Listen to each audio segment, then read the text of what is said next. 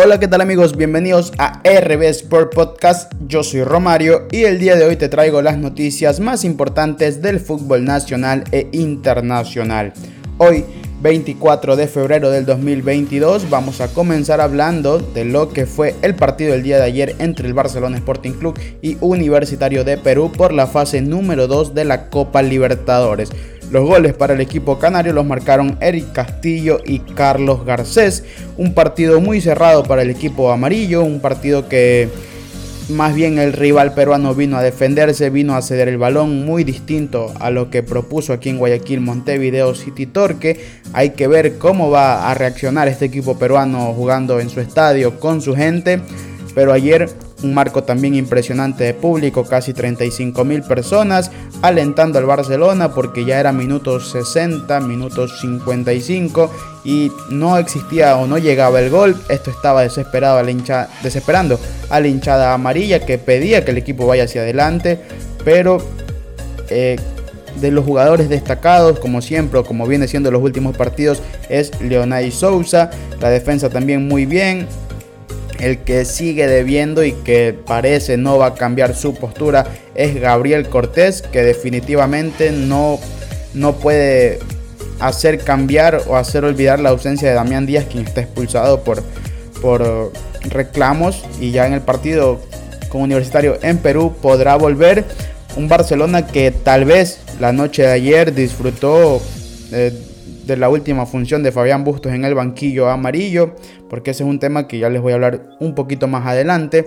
Pero este partido, bien ganado para Barcelona, mereció ganarlo por más. Un equipo peruano timorato, tímido, que vino a esconderse, vino a ratonear acá a Guayaquil, porque no se aproximó ni, ni, una sola vez al arco de Burray, un arquero que pasó ayer de vacaciones, que si le llevaban un periódico estaba tranquilamente sentado y por qué no una tacita de café, porque no generaron peligro para nada.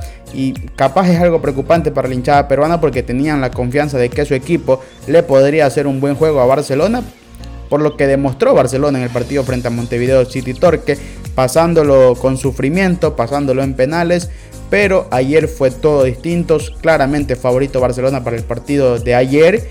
Demostró que era el favorito, ganó con autoridad. Uno o dos goles más no estaba de más. Pero eh, sigue siendo favorito para jugar en Perú y poder eh, sacar un empate, inclusive hasta ganarlo si Barcelona se propone bien las cosas. Con referente al tema de Fabián Bustos, Barcelona posiblemente se quede sin su entrenador a vísperas del encuentro de vuelta frente al mismo universitario. También frente a la segunda fecha de la Liga Pro. Un golpe durísimo para Barcelona porque está peleando estas instancias, se está adaptando al sistema Bustos, a este nuevo sistema que quiere, pero es fútbol. Él tiene que haberle dicho en algún momento a la dirigencia que si en algún momento llegaba una buena oferta, él se iría siempre y cuando la analicen bien con su representante y por lo que tengo entendido ganaría muchísimo más de lo que está ganando en Barcelona. Muchos periodistas brasileños, también ecuatorianos, dan por hecho que el día de hoy Bustos ya es técnico del Santos de Brasil. Ese Santos de Pelé, de Neymar, un equipo histórico en todo este lado del, en todo este continente. Eh, bien por Bustos, se va si se llega a seguir, se va de Barcelona siendo campeón del campeonato nacional, bicampeón, o sea, uno con Delfín, el siguiente con Barcelona, ganando en Casablanca, no en los 90 minutos, pero celebrando un título que eso cuenta, semifinal de Copa Libertadores, dejando una buena imagen ante Flamengo. Se le puede reprochar capaz el cierre de la primera etapa, el cierre de la segunda etapa del año pasado, pero de allí Bustos ha logrado ser un grandísimo técnico para Barcelona, aunque a veces los periodistas cuestionemos su forma de juego, su estilo de juego, pero demostró que se pudo meter en la historia de Barcelona y, este, está entre el top 5 y un poquito más, puede ser entre el top 10 de los mejores técnicos que han llegado a Barcelona Sporting Club. Eh, eso por el tema de Bustos.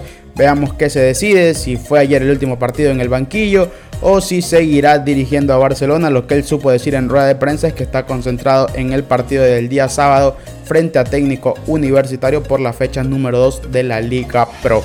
En otro de los partidos de Copa Libertadores, el Bolívar empató ante la Universidad Católica de Quito, partido que se llevó a cabo en La Paz, un tanto por uno. El gol para el equipo boliviano lo marcó Aragao y para el, equipo ecuatoriano Díaz, este panameño que ha llegado con todo, ha llegado con pie derecho, arrasando en, en el campeonato ecuatoriano y también lo está demostrando allá en campeonatos internacionales, bien por los equipos ecuatorianos. Esperemos que la Universidad Católica cierre de la mejor manera su encuentro acá en Quito frente al Bolívar y Barcelona haga lo propio allá en Perú frente a Universitario. Nos vamos al tema internacional, fútbol internacional, porque está muy movido eh, el tema de patrocinios, el tema de contratos, el tema de, de, de todo lo que es referente al deporte se está desarrollando un tipo, un conflicto bélico entre Rusia y Ucrania y en ese lado de, Europa.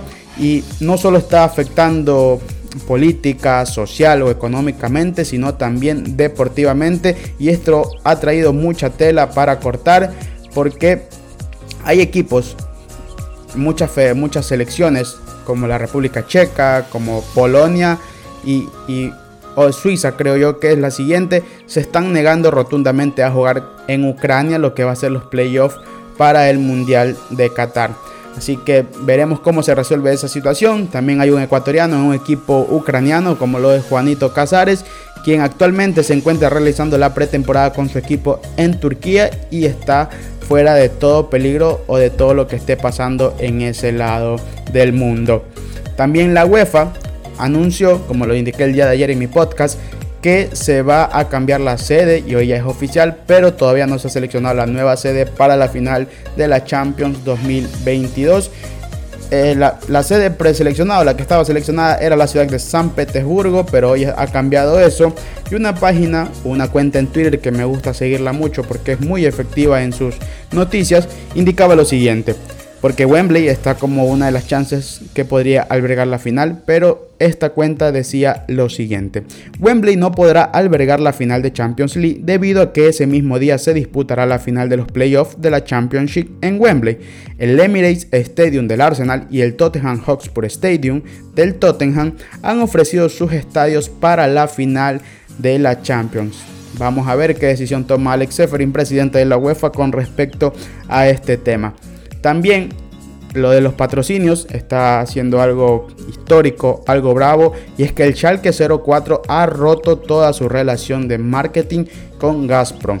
Gazprom era, es una gasera líder en Rusia y es la que auspicia en la parte frontal de la camiseta al equipo alemán, así que queda sin efecto el contrato, un contrato que tenían hasta el 2025 por 9 millones de euros anuales, pero el Schalke dio por terminada la relación debido a todo esto que está sucediendo. También el Manchester United ha anunciado que abandonará su acuerdo con Aeroflot, una aerolínea rusa con la que tenía un contrato hasta el año 2023. Así que van a tener un finiquito, muchos equipos están cortando contratos con, estas grandes marcas que los, que los auspician. También hoy va a continuar la UEFA Europa League, se están disputando los 16 avos de final, pero ya los partidos de vuelta. El más llamativo es entre el Napoli y el Barcelona que se va a disputar en el estadio Diego Armando Maradona de la ciudad de Nápoles. Aquí tenemos las posibles alineaciones. Por el lado del equipo italiano, irá Ospina en el arco, en la defensa Di Lorenzo, Koulibaly, Ramani y Juan Jesús. En el medio campo, Mertens, Diego Denme y Pietro Zielinski. En la delantera, Andrea Petaña, Elmas y Mario Rui. Por el lado del equipo español, el Barcelona Fútbol Club. En el arco Ter Stegen. En la defensa, Serginho Des, Pique, Araujo y Alba. En el medio campo, Pedri, Busquets y Gavi. Para dejar en la delantera a Adama Traoré, Aubameyang y Ferran Torres. Un partido con mucha historia, por lo que representó Diego Armando Maradona para ambas escuadras, pero no es algo oculto que significó mucho más para el Napoli italiano. Esas han sido todas las noticias el día de hoy en RB Sport Podcast. Yo los espero en una próxima entrega.